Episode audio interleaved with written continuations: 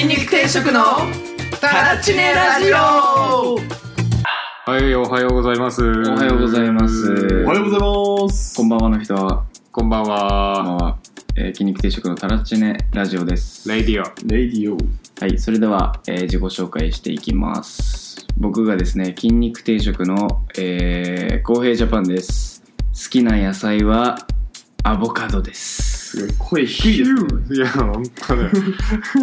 朝だからって寝起き感え出す違うな。違う違う、渋み出そうと思ってる。渋み出してんのね。そうそうそう。好きな野菜。なるほどねはい。じゃあ、筋肉定食の会一です。はじいゃあ、えー好きな野菜はブロッコリーです。はーい。わ、ふけいや、もう栄養。 K。ふけはブロッコリーは。うん。 K のか。うん。 いや、もう深みわかんないようじゃまだまだですね。うんそうっすか確かはい、どうも、筋肉定食の一徳です。好きな野菜は、そら豆の塩焼き です。に。すごいね。なんでオリジナリティ出すんですか、そこで。すいません、渋み出そうあ。のさ、 そら豆じゃん。渋み出そうと思って。渋み出そうとして、はい。塩焼きにしたの。はいはい。皮ごと焼いてるやつ。はいはいはい。あれが一番大人の野菜でしょ。ちょっといい居酒屋とかに置いてある。うん IS、IS。そうだよね。 IS、IS。あ、イエスイエス。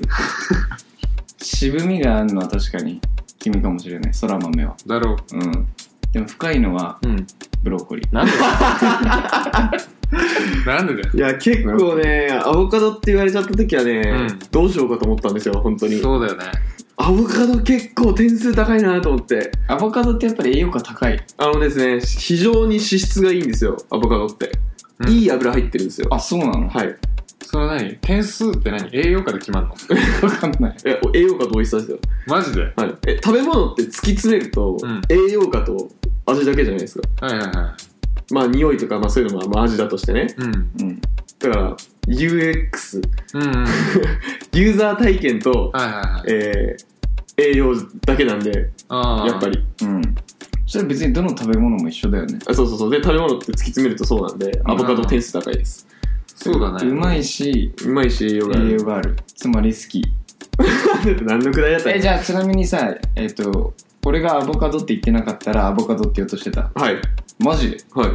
最近、そんぐらいアボカドの評価高いです、あ、僕。本当え、マジえ、じゃあもしこいつがサトウキビって言ってたらなんて言っていや、アボカ ド。たマジか。え、サトウキビっていう過程がすごい、あの、尖ってますよね、だいぶ。サトウキビって野菜なの野菜じゃないですか。野菜ってだって、草ですよね。うん。そっか。うん。野菜か肉かだったら野菜か。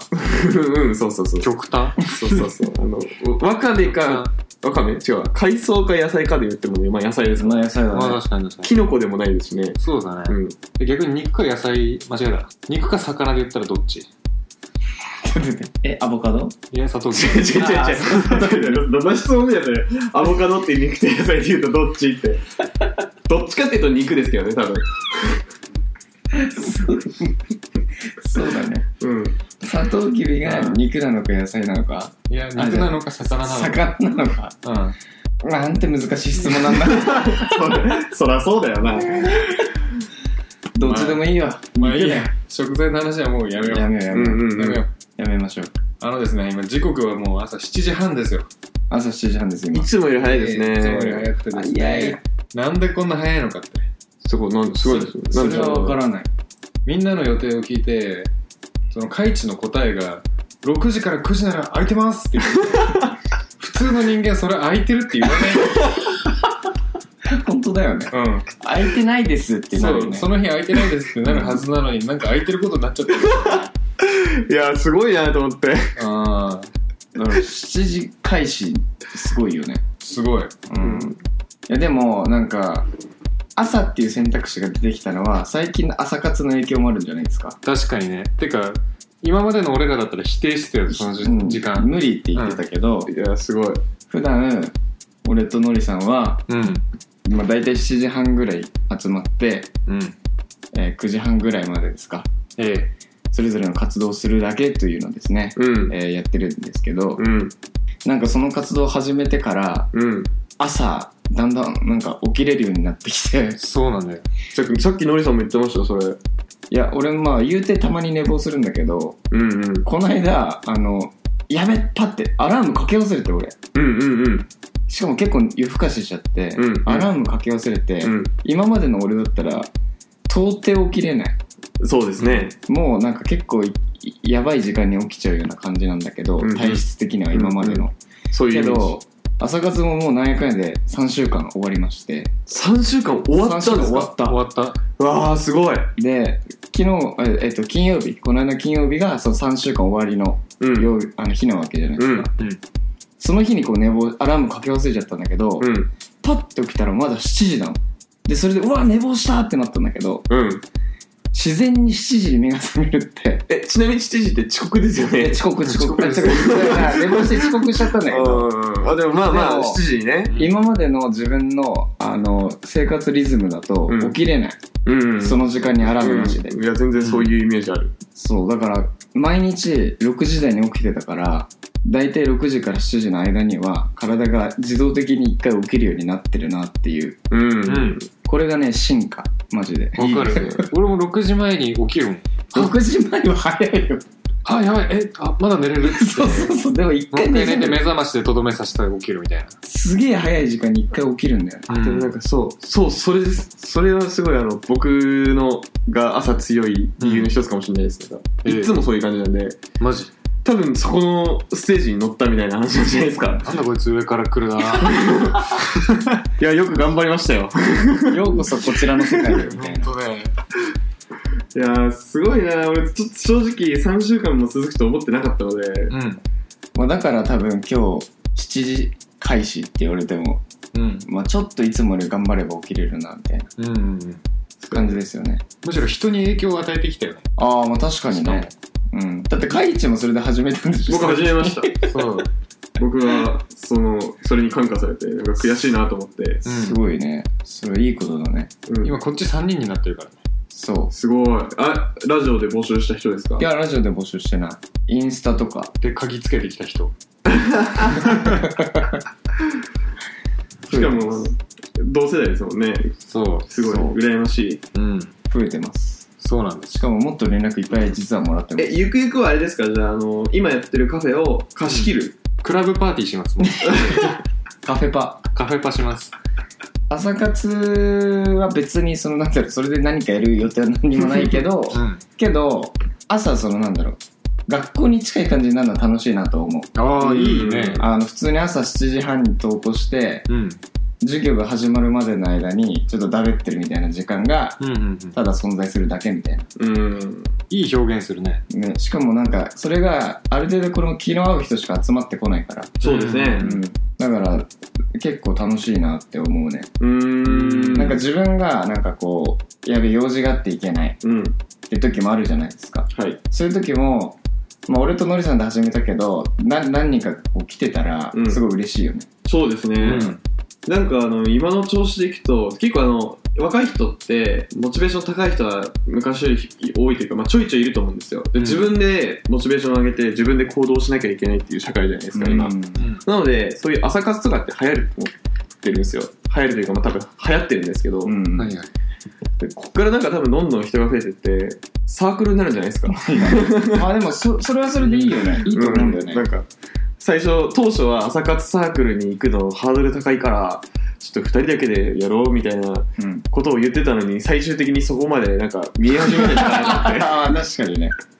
逆にだからなんか俺らみたいな人もいると思うんだよね いやいるいるいあるの絶対いる朝活軍団になんか自分から参入するのはちょっとハードル高いけど、まあ、知ってるしそうそうそうそうそうしかもそんなに多分なんかちょっと緩くやってんだろうなみたいな感じだったら行きやすいよね、きっとね、どうそう思いますそう思いますうん、だからこそなんか人が増えたのかなとも思った り来増えたっていうかまうんうんる人がいる、あまあそうだね、うん、そうかもしんないねうんだからちょっと今後はやっぱり僕は勝手に朝活サークル化に向けて応援してますおおなるほどね。じゃあそっちはそっちで西東京支部作って。いやいや東か僕東です東だ。東東京支部で。いるかな誰かちょっと脱線したかもしれないけど例えばさまあ女の子とデートとか男の子とデートとかさうんあのーしようと思ってもさなかなか日程合わないことあるじゃんあります夜ちょっと調子悪いとか仕事の都合でとうか、んうんうん。あとお酒ちょっと一緒に飲むのはなみたいな関係性とかうんは一緒に朝、朝、あの、お茶すればいいんじゃないかなと思うんですよ。あーなんか高校生っぽいなー甘酸っぱいなーなんか甘酸っぱ い違う違う甘酸っダぱメい違ううん。いうんピュアすぎるそれは甘酸っぱいかなや、でもな、なんかさ、うん飲みには誘えないけど、うんなんかこう、勉強しようよみたいなうん感じで、朝活ちょっと来週してみないみたいな、デートの誘い方新しくない新しい、うんしかもなんかあのいやらしさがないね。うんうんうんどこどこでめっちゃ美味しいコーヒー飲めるし、ゆっくりできるカフェあるから、そこでちょっと勉強しない朝みたいな。いやいいプレゼンテーションですよだって、うんあのプレゼンテーションって基本的に物事を伝えてそれで行動してもらうじゃないですか、うん。でその朝活をしたことによってあなたは朝活をしてない自分よりもなんかこうこうこういう能力がついたりこういう習慣ができますみたいなうんそれって人生に得ですよねっていうのが分かりやすいですよね朝活ってうん。うん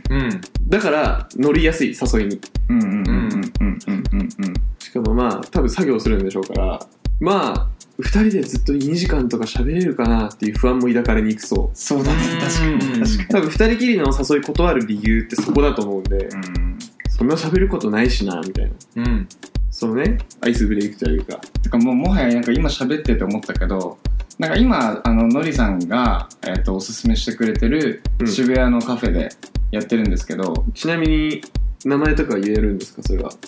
名前忘れましたね僕カフェドクリエですカフェド クリエチェーン店全然でチすェーン店ですめちゃくちゃチェーン店じゃ全ない然チェーン店ですよびっくりしたおすすめしたっつっても俺普通に Google マップで見つけたのをボーンと送っただけだよね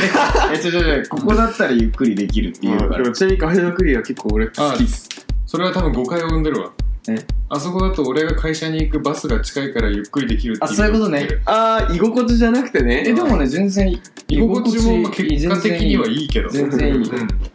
うんうーん全然よくてで、まあ、最悪ねこうう、んあの電源がなくなっちゃった時とかもなんか、隣にファミマがあってそうそこがちょっとね紙ファミマなんで紙ファミマだね神間なんイですかートインスペースが広いイートインスペース広い 山彦が聞こえてきた今エコースタイルですよだから電源も確保できるし、えー w i f i もファミマの w i f i 使えるか ら素晴らしいっていうのでまあ結構いいんじゃないかな、まあしかもねなんかね多分渋谷駅から近すぎると多分混んでるんだよカフェとかも、うん混んでそう若干歩くの5分ぐらいだからかなんか混みすぎてなくてへえだからさ最近さなんか思ったんだけどさうん同じ時間帯にさ同じ人何人かいるよね同じ人いるいるよね朝活スポ朝ッ活ト実は半分ぐらい同じ人なん半じゃない分かぐならい同じ人だと思うえー、そういしうか商も売なしかんだも面白いのが同じ人同じ場所座ってるあわかるえーいやでもさ、うんそういうもんだって人間だから俺らねセンターの結構でかいテーブル座ってるんだけどああなんかもう十何人座れるやあそつうでそうそう真ん中に植物がポンって置いてあるみたいなそうえっと右奥と左奥大体同じ人い見えるいついもるいるいるいるよねへえあれでしょアーサー王伝説の本読んでる人となんか新聞読んでるいや人とそう伝あ説のとさ一番入り口に近いところにさ同じ女の人いるじゃないいるいるよねいるへでえみんな本読んでたりとかしてう、ん朝有効に使ってんだな一人でみたいなうんすごい感心してしまいますよね、うやっんぱりなんかすごいですねいるんですねいる俺らしかもちょっとうるさいから多分そこを邪魔しに行ってると思うう、ん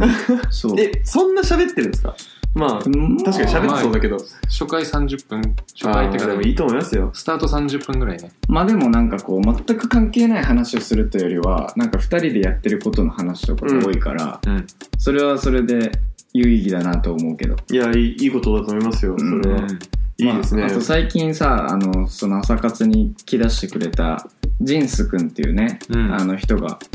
同期のロックダンスをやっているオプティビドゥっていうチームと麦チョコってチームレペゼンしてるそうですジンス君があ来てくれてるんですけど、はいはいはいはいジンス君も結構こう YouTube、YouTuber として最近活動を始めていて、で、えっ、と、それどういう風な考え方でやっててとかっていうのを、結構朝の時間にこうシェアしてくれたりとか、うんうんなんか、まあ俺らがやってる活動を聞いて、アドバイスくれたりとか、ありがたいそう。まあでもなんかこう、ジンスも楽しそうにそういう話しながら、うん自分のアイデアもブラッシュアップしてる感じ。確かになんかじいさん好きそうですねそうそうそうそうただ話してるだけなんだけどうん。こうなんか無駄になんない感じの会話というか、うん、うん、確かにね。それがいいですよね結構その筋肉定食のこう行動というか活動って数あるダンスチームの中でも特殊な方だと思うんですけどうん。なんかそのそういう近い人種の優秀な方といいますかうん次を走ってる人の話を聞けるのはすごい貴重ですね、そうだね確かに、まあ、俺らねダンスグループでありながらねダンスだけじゃないもんねやってるのがねなんうかうん。謎のこといっぱいやってるからな、だからちょっとぜひそこで新しい情報とかなんかそういうのを仕入れてこのラジオにも還元してもうちょっと面白くどんどんできたらなとそうですね思いますうん。まあ、本当になんか渋谷が職場近い人とかは全然来てほしいですねそうですね。朝活にちなみに今あの潜在来たい人どんぐらいいるんですかえいや俺が知ってる人であと3人くらいいるそんないんのうんめっちゃいるやんめちゃくちゃそいんるなじゃん待機してんの後ろで。してる知らなかったわ。してるし、うん本当だったら、えっと、この間金曜日もうん一人来るって言ってたんですよ、ああ。来なかったけどいやーでも朝活のハードルですねそこがいやいやねいや あの前日に起きれたら行くって言ってやばいやばいやばい。 連絡もがう来そたれもう逃げてるよ、そこで。結構その朝活するにもその朝起きればいいだけじゃなくて前日の夜のコンディション調整もやっぱりそうなんだよね必要だと思うんですよやべえ寝なきゃってなるうん、うん。そう。なんか朝起きれるようになった最大の原因は夜をコントロールできるようになったことだと思う。ね寝れなかったんですかかつてはいや、あの、寝ようとしてなかったんだと思う。そう寝ようとしてなかったえどういうこといやだから起きれるっしょ、みたいへーえんあのなんか例えばですよ夜ってな。うん。歯磨きして寝るっていうかなんか寝る準備をするじゃないですか寝るために、うでん寝る準備をしたしてベッドに入っても寝る気なかったってことですか、でもそう、もう携帯いじったったりとか、へえあそうなんですね俺も最近布団入ったら呼吸整えることしか考えてないもん。腹式呼吸で。かつてのジャパさんですね、受な験る期ほの。どいや本当に同感ですわ早起きしなきゃいけないっていうことがもう決まっちゃってるから寝なきゃっていうで睡眠時間大体もう最低でも5時間半以上はとうんとんねえとなっていう感覚があるから必然的に12時過ぎぐらいにはもうベッドインしてないと次の日きついなっうていう、ん、うん。結構真理だと思います、それ。ちょっと今気づいたんですけど、気づいたというか、話して気づいたんですけど、なんか朝起きれないんだよねって人に対しては、ちょっとそういうアドバイスした方がいいですね。そう、朝どうこうできないから。でも前さ、そのなんだ、どうしたら早く朝起きれますかっていうさ、質問に対してさ、うん朝予定を入れるっていう回答したじゃん、俺。しました、しました。まさにそれだと思うんだよ。実現はしてるね。うんそうそうそうそう。それをさらに噛み砕いたのが、前日のコントロールと。そうそうそうそうそう、はいはいはい。あの結局ポンコツだったら朝予定入れても遅刻するんでなるほどね。多分、うんあのたまにいるじゃないですかたまにそういう人あんまりいないけど、まあちょっと僕はあんま強く言えないですけど。あそっか、はいすいません まあ僕もあんまり強く言えない。あなんかもうそっかたまにいる人なんで、僕。うんうん。僕もです。うん、たまにいる人。いやでもノリさんとジャバさんでも今日もう来てる時点でもう卒業したと思いますよ、お絶な対るほどね。いや、ほんとね、卒業したわい。やびっくりしましたもんなんか正直ですよ今日のラジオだから6時から9時なら収録できますって送った時の僕の気持ちはダメ元というかうん。じゃあノリさんちで2人で撮るかってなると思ってたんですよ、おーねちょっとねちょっとうん別にでも朝撮れるならそれはそれでいいなと思ってうん。なんかね、謎にね、朝起きることに対してね、なんかチャレンジしようっていう気持ちにね、ちょっとずつなってきてるんだよね。えー、マインドが変わったんですねじゃあちょっとそこの部分のまあでもやっぱね、一日が前より長く感じるよね、純粋に。長い。長いよね。仕事中もクソ長く感じる。 うんうん良くもない。そそれよくないですねこは良くもないんだけど。 え眠いからですか眠い。ああやっぱそうなんですね特にね、2週目がすげえ眠かった。ああまあ我慢の時期ですね最初ほどのモチベーションも保ってないし、うんかつ慣れてないみたいな。うんあの時期はすげえ眠かったね、仕事中。まあでも、とりあえず、1年ぐらい続けたいね。まいあ、やーやってほしい、うんすごい本当にマジで尊敬する1年続いたら結構すごいと思うんだよね。すごいね。やったぞっていう感じするよね。そう、最初ね、でも、最初本当に1週間だけ限定でやってみないって誘ったの、うん俺が。うん素晴らし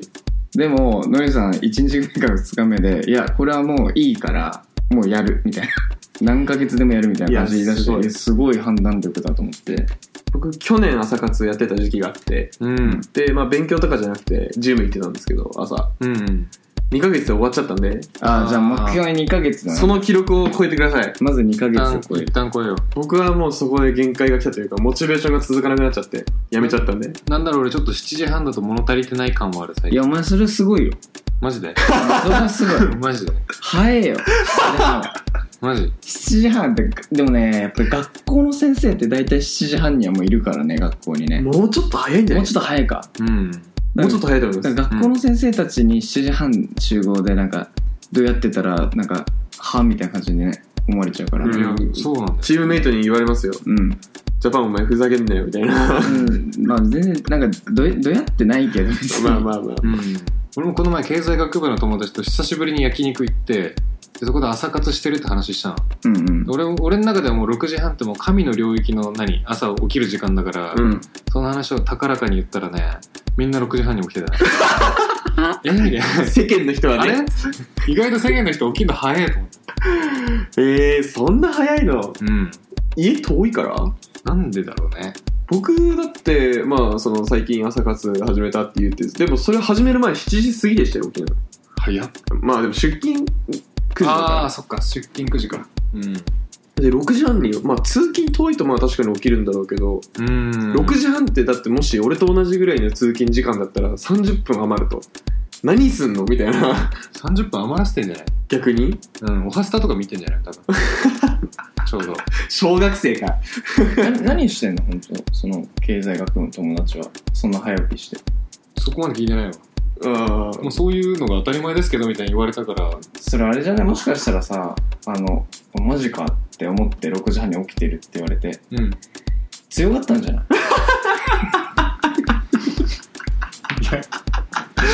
でも さ朝活始めてあの電車の混み具合見てから思ったけどそんなことないと思うよあそうあかあいう人いまっあぱいいるわ、まあそうだねむしろきついもん前より電車人乗りすぎててうんなんか日に日に混んでるよね混んでるめっちゃ混んできてる多分俺らの朝活の影響で多分みんな始めちゃ電った車が増えてる人ポジティブすぎん電車がもうなんかすごい混んでるどうだからあのみんな渋谷に向かってると。うん、そうそもう渋谷がすげえ活発になったう、うん、あ最い近やーすごいな、それは、ん日本に貢献してますよ。 本当かよ。電車ねうん混んでるよほんと6時台7時台混んでるね、てか今日始発も割となんかいやいるいたねわいや俺も始発では飲ねみ飲み帰りじゃないですか。ああの新宿とかから乗ってくる人は絶対飲み帰り、うん。臭いもん酒臭い、うん、わかうる。んわかる。でも最初からいた人は多分違うんじゃない何し何てんらかののなんか飲んできたみたいな感じの態度じゃなかったよ態 度。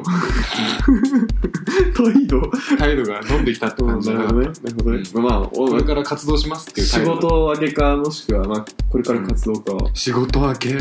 うん。やばあの飲食店というか、ああー切ないねそういう、ーそういうお店の人とか尊。敬する本当にああいう人たちううんん、すごい。体力すごくないすごいや。ばいね慣れなのかなあれなんじゃないですか。もうやばいよねいやでもみんなねあここにいる3人はみんな飲食店経験者だよね一応ねバイト時代やってましたバイト時代はねまあただ僕はあのちょっと毛色が違うんでピザ屋さんだったかあそっかまあ確かにどっちかっていうと飲食っていうよりはもう運び屋だったら運び屋だったっす作ったりはしなかったいや作りましたよあそうなんだはい全部やりましえのりさんってさゴリゴリの系列店チェーン店でさバイトしたことある居酒屋とかあるよあるっけあのー紫たあ居酒屋のああれでかいのまあ全国だよあそうなんだ俺あのモンテローザグループって仕事したからさーうん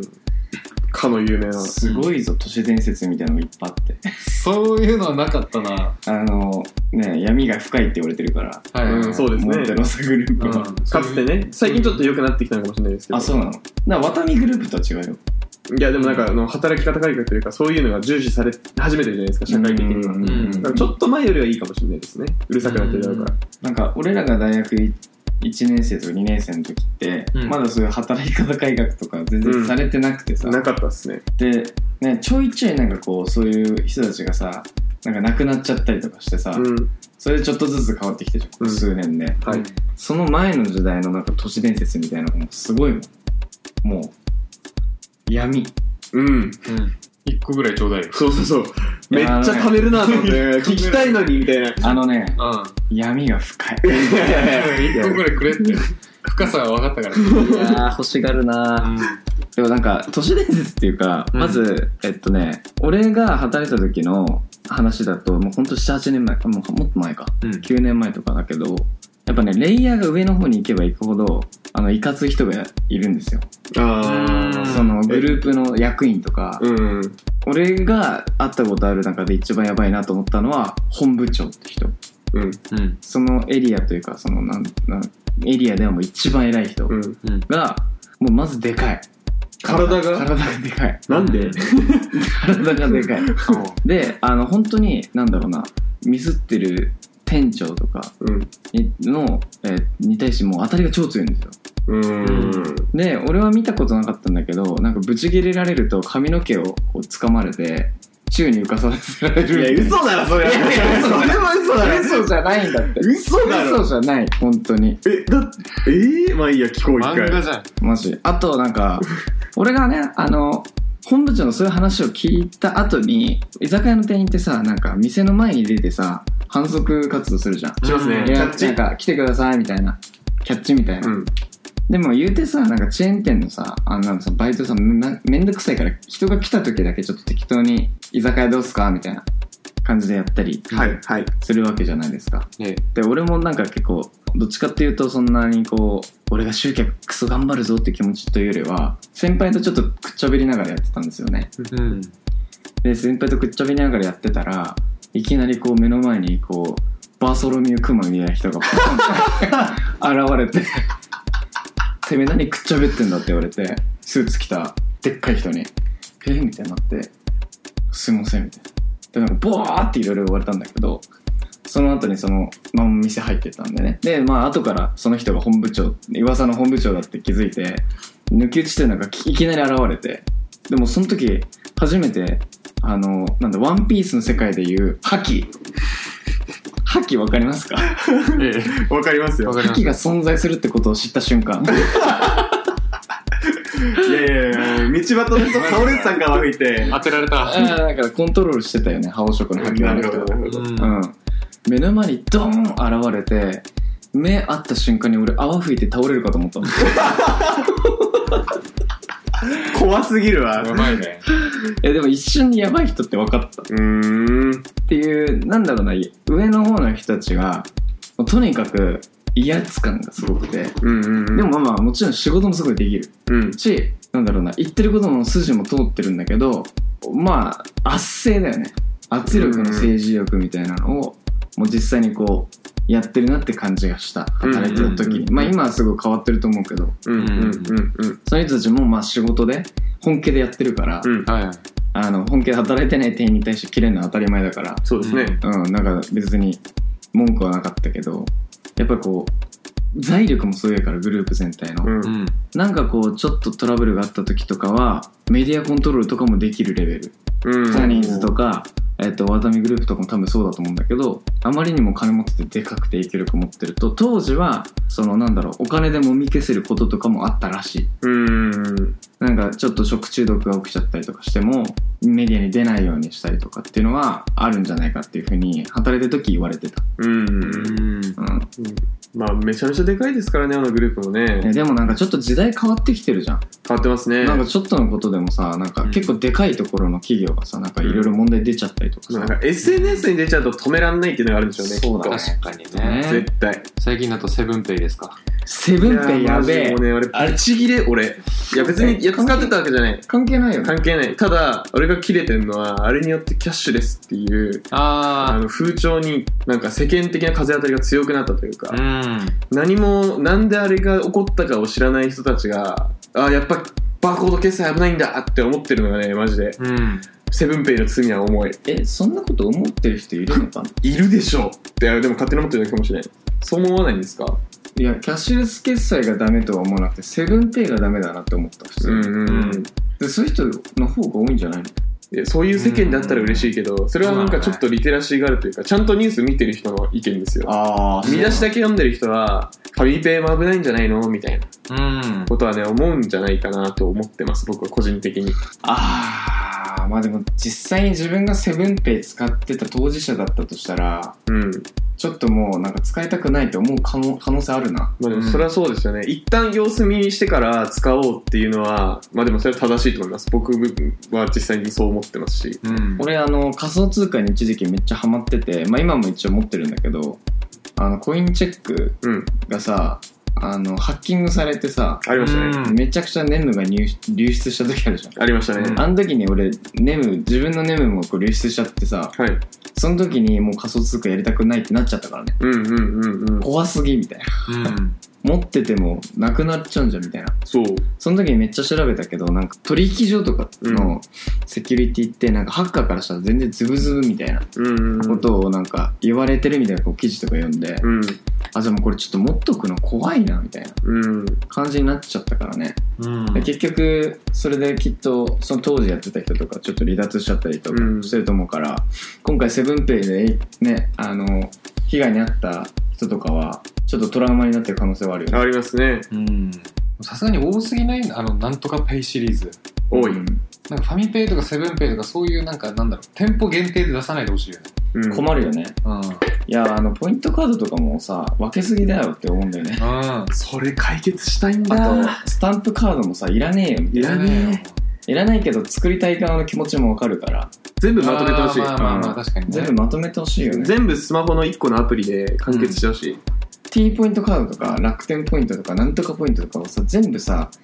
あの何かにこう変換するアプリとかあったらやばいやばくないああ、なるほどね。現金じゃなくて、うんなんかなん、なんとかポイントっていう、もう全ポイントを集約したポイントみたいなやつそうがそあうっそうて、に変えることができるみたいな仮想通貨でいいじゃんって感じだけああ、そういう確かプにねラットフォームってことか。なるほどなど、う。んまあでもそのポイントに変えた後に T ポイントカードポイン T ポイントとか楽天ポイントとかに戻すことができればすごいよねもうでも、そうすると、全ポイントの重みを揃えないといけないですからね。確かに。ポンタポイントって100円に1ポイントだけど、うん。まあちょっと、どうしようかな。俺が言ってる、び例えば美容院は1000円に1ポイントだから、みたいな。ポンタポイント1ポイントを美容院のポイント1ポイントに変えるのはダメじゃないですか、そうすると。んみたいなね。。で、俺もそれ思ったことがあって、うん。で実際にやってみようってちょっと思ったんですよへえそういうの作ればいいやんと思って、うん調べるじゃないですか、うんでやっぱりそう思ってる会社ってあってうんううんん。で TSUTAYA の系列うん。の会社でそういうポイントカードをまとめようってアプリやってる会社があって TSUTAYA 系列なんで T ポイントはまあ入ってますうん。であとなんか3店舗ぐらいは加盟店増えてるんですけどやっぱり T ポイント入ってるっていうだけで他のポイント会社がいや嫌だって言ってるんじゃないかと思います全然広がんないんで会社がうん。むずいと思いますだから政府がやるぐらいの圧倒的強制力がないとポイントカード揃えられん、なるほどね。あとなんかそのさ1000円で1ポイントってその美容院がやっててうんとか、なんかそそこの時点でちょっとずれちゃってるだけじゃなくてさそのお店で使えるっていうさ、うんなんかポイントなわけでさ、そのお店のさ企業価値みたいなのにもさうんいろいろこう価値がずれてくるよねだからすごいなんかこれからグイグイグイグイ来る新しいそのお店うんの1ポイントと、うん古くてもうあんまり人が来てないお店の1ポイントって、うんそれだけでもなんかこう未来的なあ価値が違うというかそうでだすかねら株価とかにえー怖っ怖っ。株価とかにうん、紐づいてたらいいかもねあーあーどうなんでしょうそういや言ってる意味わかりますよ言ってる意味はめちゃめんどくさいけうど、んうんうんうんだからもうペイなんとかペイとかなんとかペイとか多すぎだから多多いい。多い。だから一つにしよう俺らが作ってやりたいマッスルペイマッえスルペイやっちゃうあの人がの力を検知していやもうね、力をお金に変えれるみたいな。そういう一日の筋トレの量で人々に分配する。あてかさ、あの最近さあのジムさどんだけさ消耗したのかとかって測れるんだよね確かああ、そうそうそうそうそうそうそう、その話しましょうか。じゃあ、あのね、最近結構僕 AI について調べてるんですよ。はい。で、最近結構衝撃を受けた AI のうちの一つのお話なんですけれども、うん。で、フィットネスジムとかって今すごい来てるんですよ、うん業界として。はいまあ、それはそうなんですけど、なんか健康意識が高まってとか、現に僕も2年前まで飲んでなかったプロテイン飲んだりだとか、うん。ジム通い出したりとかしてるんで、多分世間の人は増えてます。で、どんどんジムって、他のジムに比べて優位性を持つために、新しい取り組みとか、うんよりハイテクになっていくんです。はい。で、その中で、ジム行くと、今日やったメニューを記録するんですよ。うん。何キロのベンチプレス何回上げたとか、えーなんとかっていうメニューで何キロ何回やりましたとか、ラン何分ランニングしましたみたいなで。そういうデータを機械に入れると、その時に消耗した栄養素を保管してくれるプロテインを調合して出してくれる機械があるらしい ですよ。やばくないそれ。えすごくねと思って。で、プロテインってあんまり詳しくない人からすると、うん多分プロテインっていう運動した後に飲むやつがあるだけだと思ってるかもしれないですけど、他にもいろいろあって、もう全然知らないのがいっぱいあるんですけど、うん。 BCAA とか、あなんか、あまり詳しくないですけど、HMB とか、あ。はいはい。まあ、いろいろあるわけじゃないですか。そういうやつを、いい感じに入れてくれるらしい。すごいな。噂だと。すごいな。そう、びっくりした。ええそんなんあったらなんかもういつかさ、こう体にチューブつながれてさ、足りない栄養素だけ注射してくれる未来が来そうだわ、マジで。怖っなんか、ちょっと、ソースは明示できないですけど、うんあの最近の研究というかアイディアの中で、腕に常に薬品がつい入っている、うん。なんて言うんでしょう、まあ、ケースみたいなものを腕につけといて、はい。定期的に注射してくれるみたいな。怖えー何注射されてるか分かったもんじゃない怖っそういうアイディアとかもありますよね。まあでも便利な人にとっては便利ですよ。糖尿病患者とか。もうリュックにさありったけの薬剤だけ込めといてさその背中の面に針をピュピュピュピュピュってつけとくじゃんそれを背負ってると自然に針が背中に刺さって栄養注射されるみたいなどうですかでもやっぱりうん食べ物から栄養を得たいじゃんうん普通にうんだから奥歯とかに、うんあのそういうなんか機材を設置しといておう定期的に米が生まれてうん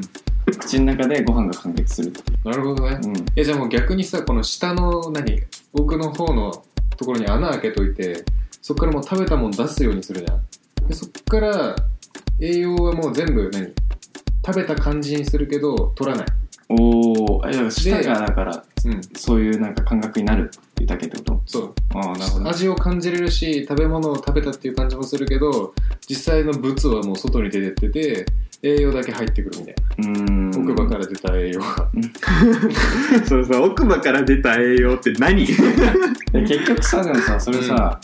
舌にさそうやって感じさせてとかっていうのはさ舌がそういうの感じて結局判断するのは脳じゃんうだんうん。から脳にそういうのを感じ取れる、うんなんかチップかなんか埋めちゃえばいいんじゃないじゃあ脳に舌つけるってのはどういやそれは違うそれは違う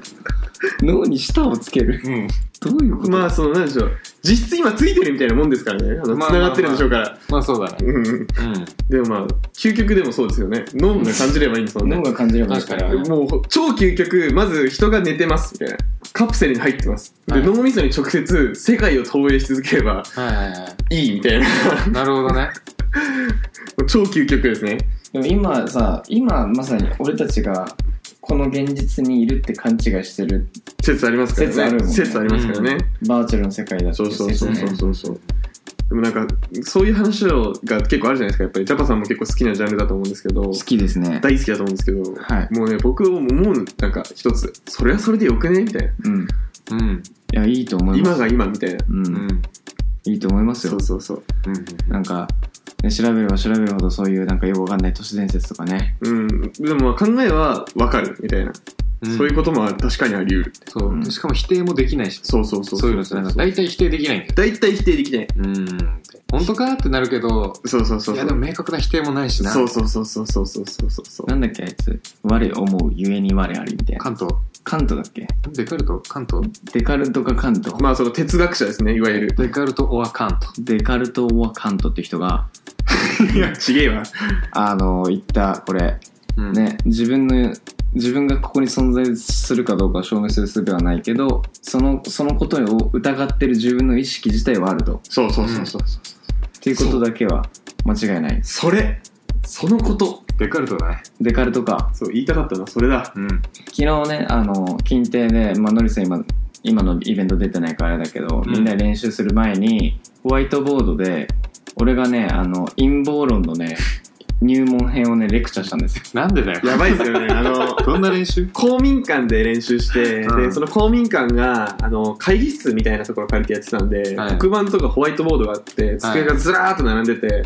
で18時から練習だったんですけど本当はただちょっと早めに入れてもらえて、うん17時過ぎぐらいから入ってえーでみんなで机に座ってジャパさんの授業を聞くっていう時間がうん30分ぐらいなんだそれ。あったんです。はい。で、結構ね、あの、ぶっ飛んだ話なんだけど、意外とみんな普通に聞いててね、うん。あの、結局、その、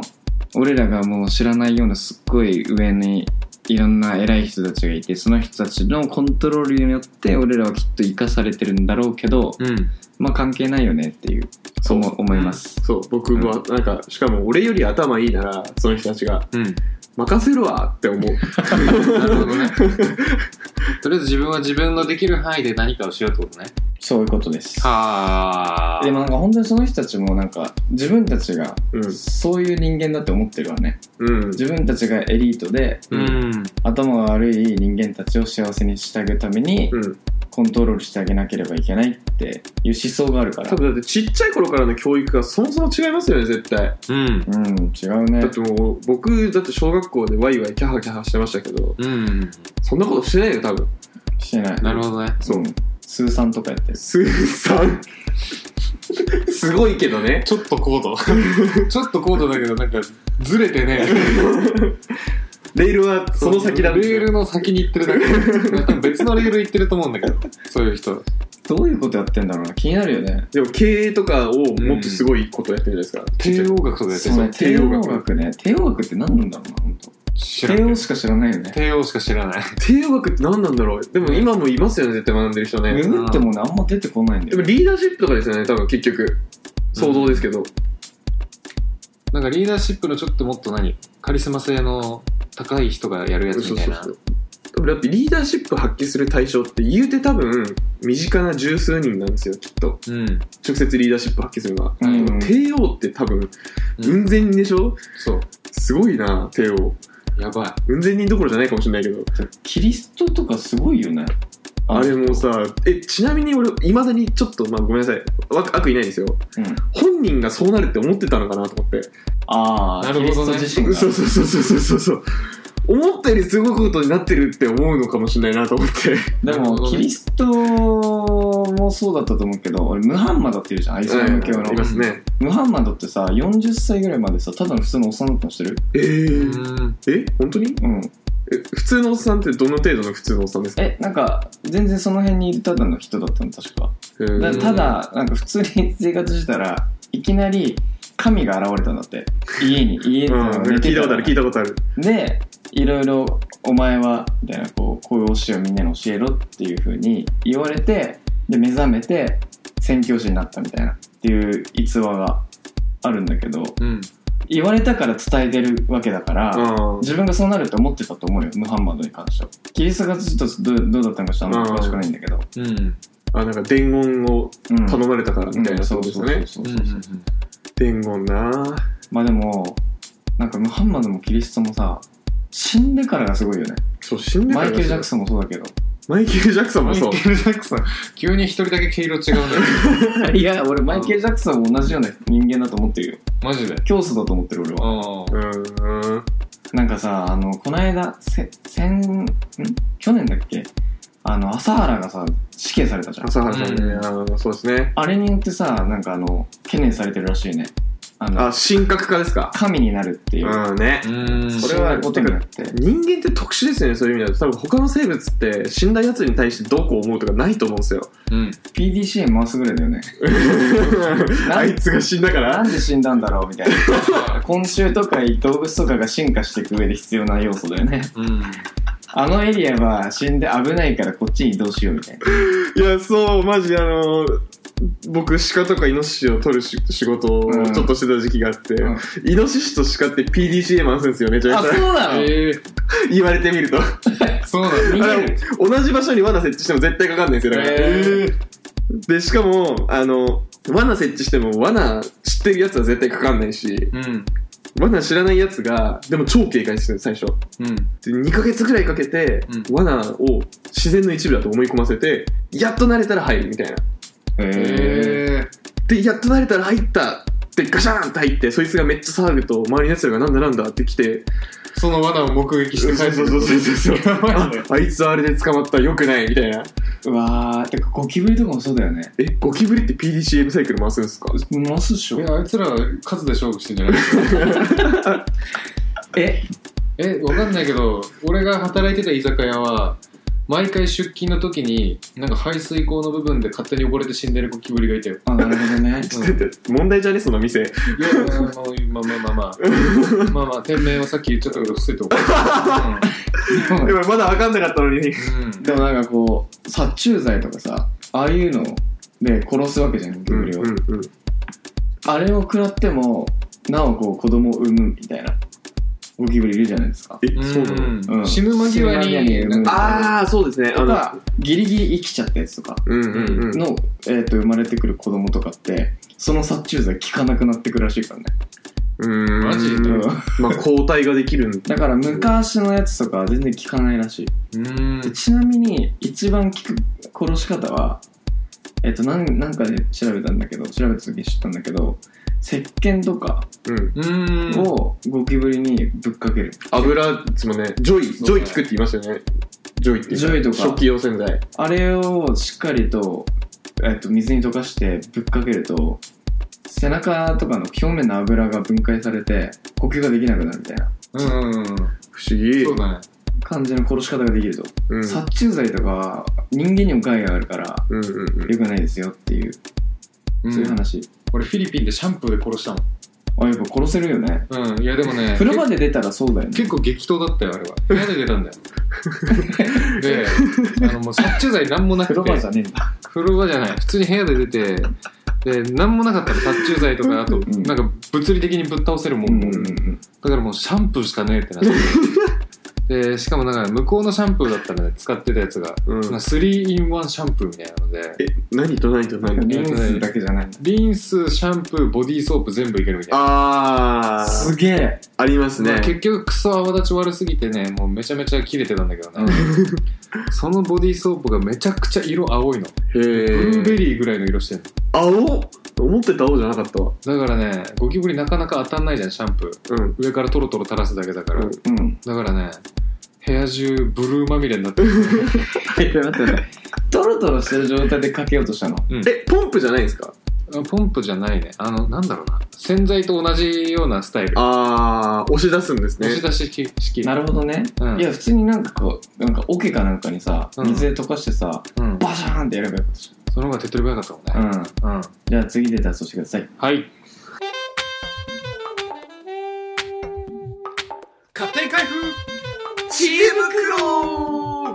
説明しましょう、えーこちらのコーナーではヤフー知恵袋に上がっているお悩みや、えーお悩みをルーレットで決めて解決していくというスタイルのコーナーでございますルーレットでジャンルを決めるんだよねジャンルを決めて、えーそのジャンルの一番上にあった質問に回答していくと、はいはいはいまあ、ちょっと前回と違うテじゃあ俺ー前マ回いだなけかどったから押していいですかいいっすよよしじゃあルーレットスタートストップ押すのいやエンターテインメントと趣味お得意そうじゃない前回がねヤフーチんヤフージャパンっていうカテゴリーだったからうんうんあちょろっと聞いたよ聞いたさあさあさあさあさあ。はい、はい、参ります。はい、お願いしますこれはどう転ぶんだろうなじゃあ、ヤフー知恵袋の質問です。新海誠監督作品、天気の子に本田翼が出ているのはなぜですか予告を見て、お世辞にも演技がうまいとは言えないように思いました。有名女優、有名声優を使った方が宣伝になるのではないでしょうかという質問です。なるほどですねもうちょっと聞いてみないと何とも言えないけどねまあ、そうですね見見てないですからね見ましたやってんのまず。いや見てない見てない本田翼内で重要な役で出てるってことうん、あ確かに。それちょっと調べてみますね。うんでもこうやって出るってことはそうでしょ、んてか本田翼キャスティングするなら広いんでしょそうだよねうんヒロイン。ヒロインああ、ヒロインね。広い。うん。うーんまあでも、そ、の、なんでしょう。アニメ好きな人は見ると思うんですよ、天気の子って。うん。で、アニメ好きじゃない人を取り入れるためのうん。本田翼なんじゃないのっていうのはちょっうと、ん。制作側の気持ちを考えるとそう思いますね。あとなんか売りやすくないという広と告。的な話だけどさ、ああ。なんかこの人、この声優すごい評判いいけど、誰々がやってますってこう、テレビで CM とか流してもさ、誰ってなる可能性高いじゃん。うん、なるねアニメ好きとかじゃない限りは。っうんうん。てなると、なんか本田翼か、みたいな。ピンときやすいよね。うなんかよくあるじゃんでもそういう有名な声優さ、うんあ有名な、えっと俳優とか女優とかをうん。声優やらせてうん。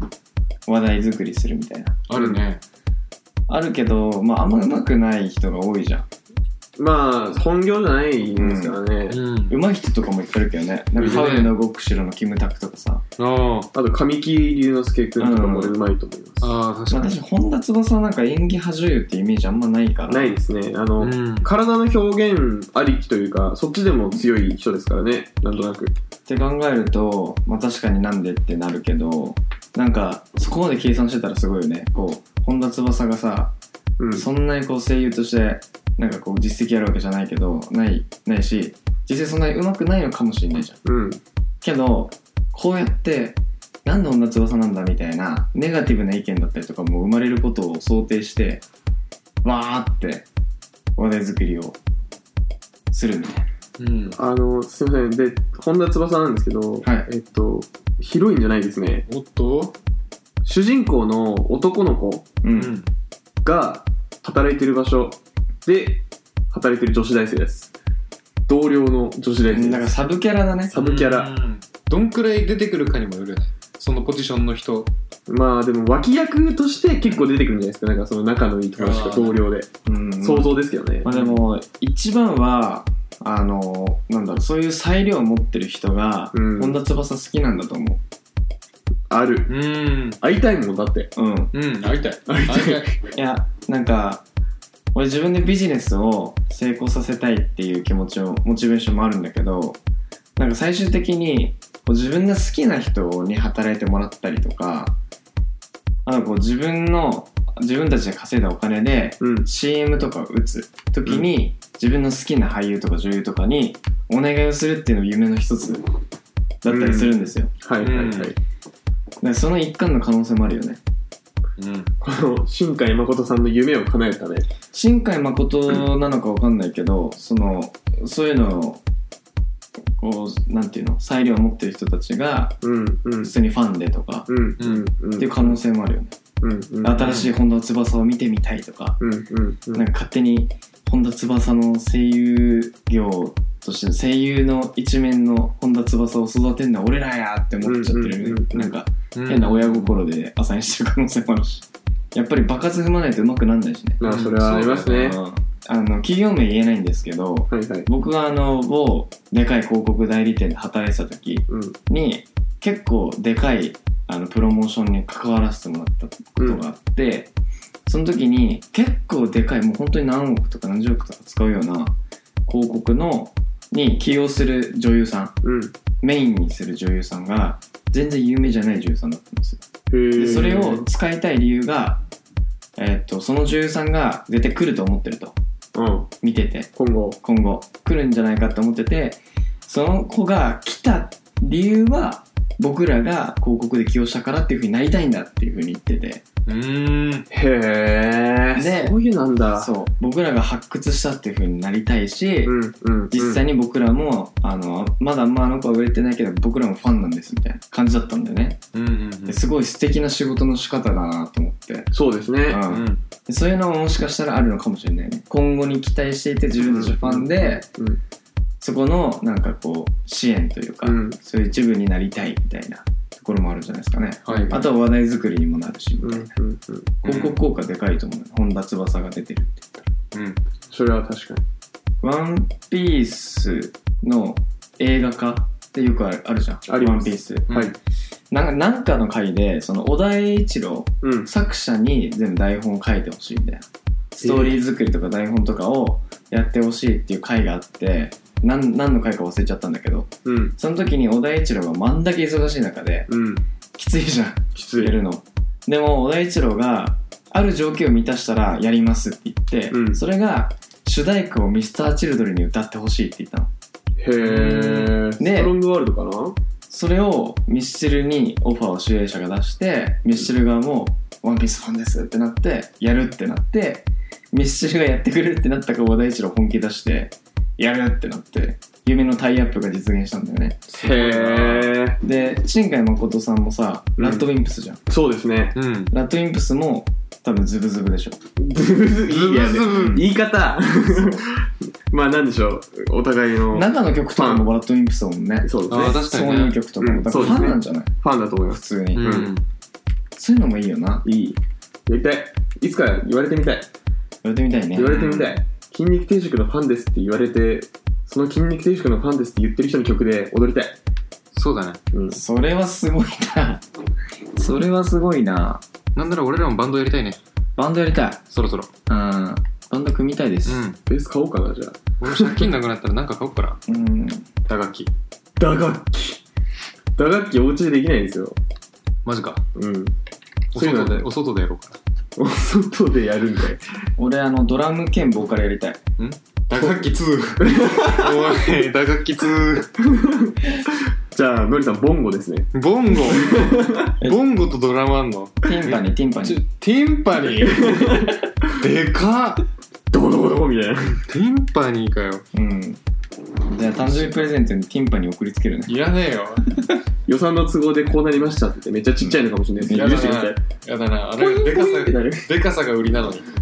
でもさなんかストリートでさ、うんあのやってるさあのこうなんか椅子みたいになってるさ打楽器かっこよくないこう叩くやつあーあれだカホン。カホンっていうのうん。えっと四角いやつでしょピアノジャそうそうッそうクピアノジャックそうのそうそう、カホンカホン。ピアノじゃない方が弾いてくれてるでしょそうそうそうそう。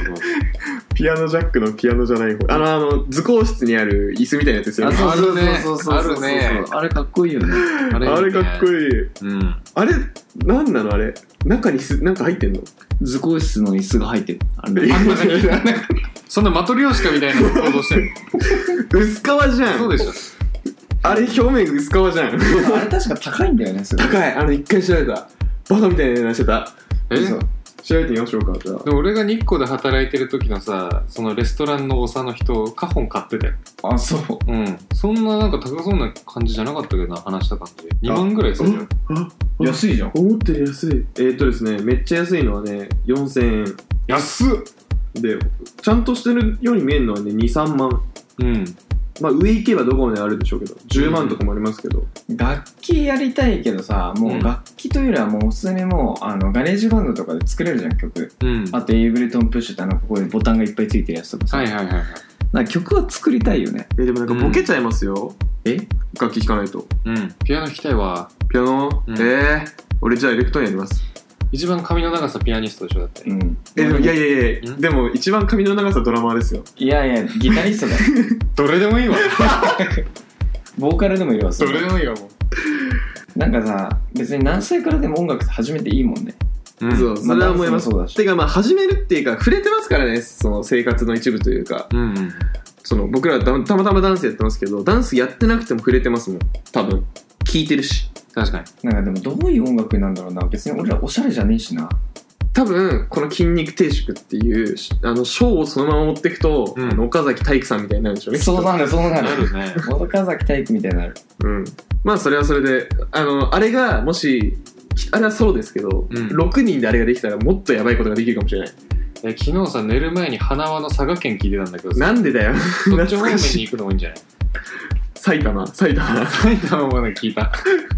いや面白いよな花輪もなてかさ歌結構なんか声が好きなんだよね声質いいっすいいよねてかね歌って声質ようんまあごめんなさい歌やってる人からしたらはあって言うかもしれないけど、うん素人耳から聞くとねそんな気がするわかるうん音程はね練習したらある程度多分誰でもある程度になるうんまあね楽器だよね声もあそうそうそうそうそうそうお声も楽器ねそうそうそうそうだからこの楽器がいいって言ってるのと同じでさうん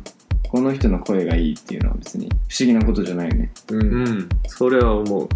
最近さインスタグラムとか YouTube とかうん。ああいうの著作権がすげえ厳しくなってきててさ、うん。うん Facebook とかもうん。何年も前に上げた動画とかが今だ今更こうブロックされたりとかうん。うんされ始めてるんですよ、う。うんん。って考えるとよそれがもうどんどんどんどんこれからあのブロックされまくっていくとうん。結構そのダンサーってさあのアーティストの曲そのまま使ってさ踊ってること多いじゃん、うん。それがどんどんできなくなっていくんじゃないかなと思うあると思いうます。ん。だしそれは動画に上げられなくなると思うしあると思いまはいす。はいはい。ってなったらじゃあどういう動画上げたらいいのってなっていってフリー音源とかをみんな使うようになっていくうん。でゆくゆくはみんな自分で曲を作れなきゃいけないような時代になっちゃうんじゃないかなっていう、うん。ついね。うん、ていうかそういう未来ちょっと見えてきちゃってる今うん。でも俺未来の話をするとこういう曲が欲しいで曲ができる時代が来ると思いますおまあそうだよね。てかガレージバンドも結構さ、もうお手軽領域すごいよね。すごいです簡単に曲作れるの。でも今すでにありますしジャズを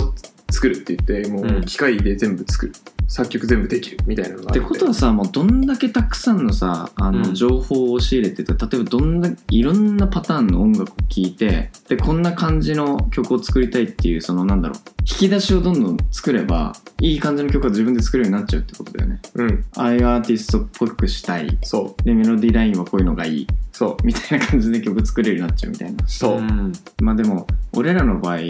音楽活動するとそういう風な感じでなんかいろいろなんだ考えなきゃいけないけどさブレイクダンスの普段のショーケースを作るってことだけ考えるとブレイクビーツだから割と簡単にできそうだよねそうですね、うん。こだわんなければそうですねてか勝手に曲できる世界ってやばくないこうみんながみんな勝手にそれぞれ作ってるんでしょ、うんでたまに公開した時にさなんかもう国民スター級のさバンドとかクラスの曲が出来上がっちゃった時がなんかやばくないと言いますとなぜやばいもんうですか大ヒット曲ができちゃった時になんか歌手としての価値がなくなっちゃわない数打つとさたまたまめちゃめちゃ名曲ができちゃうとかなんかうん出そうじゃん、うんはいってなった時になんかその結局もう音楽活動するよりもひたすらそのマシンをたくさん買って数打った方が効率いいみたいな時代が来てるよああねなるほどねあると思いますよ、ね絵とかでもあの機械が作った絵がすごい高額で落札されたみたいなのありますからねええなんかさふと思ったんだけどさ YouTube のアカウントとかさうんああいうのでさもしかしたらすでに AI がいるんじゃないかみたい中になうんフルはねむずいかいやななんか全部さ匿名なわけじゃんうんわかりますよで仮にね AI のアカウントを普通にその Siri とかああいうその AI の組織がうん何個かアカウントを作っていてうん存在していてで人間の行動パターンとか一番バズりやすいものとかをバンバン勝手に収集してうん動画を自分たちで配信していくみたいなうんそれをやろうとしてる人は多分いるいそうですけどねいるかどうかは分かんないですねできんのかな人間がなんかし最初その起点となってやるパターンもあると思うんだけど、うん何も指示してないけど AI が勝手にやってるみたいうなんそうなるとそうなるでメイドイン人間のものが価値になる価値になったりもするのかなそう思いますそれはあります、なんか嫌だもんねなんか AI の AI が自分たちで作ったうんこういうの人間好きなんでしょみたいなうんやつだけ見てるみたいな。やばいよねもうそれうん。バーチャルの世界じゃない、うん。バーチャルの世界で飼いならされてる小豚たち小豚。でもなんかそうなってくよね、きっとねい。やなると思いますうん僕はそれでいいと思 ってる と割とちょっと偏ってるから、うんなんかそれはそれでいいんですよでそれはそれでよくてにまた人間の音楽とジャンルが分かれると思うんでメイドイン人間というかハンドメイドというかうんだからそれはそれでそういうエンタメがあってもいいんじゃないとは思いますうんライブとか、その生のダンスとかの価値が高まってきそうだね。うんダンサーはなくならないって言われてますからねねえ。なくならないって言われてるよね。うんううん俺らの時代が来るか。極端 AI が発展すればするほど俺らも発展していなく。るほどねそうだなうん。それまでダンスしないとだなちゃんと続けていきましょううん筋肉定食のタラチネラジオでは質問やトークテーマラジオの感想をお待ちしております応募方法は Twitter で「ハッシュタグタラチネラジオ」をつけてツイートタラチネがひらがなラジオがカタカナになりますえーもしくはメールアドレスでも受け付けております送り先は金亭ドットタラチネアットマーク gmail.com kintei.tarachine アットマーク gmail.com ですこちらのメールアドレスにラジオネームと伝えたいことをご記入の上お送りくださいまた公式 Twitter や Instagram ではラジオの収録の裏側番組に関する情報を発信しますのでフォローの上チェックをお願いいたしますそれでは皆さんまたのご来店をお待ちしております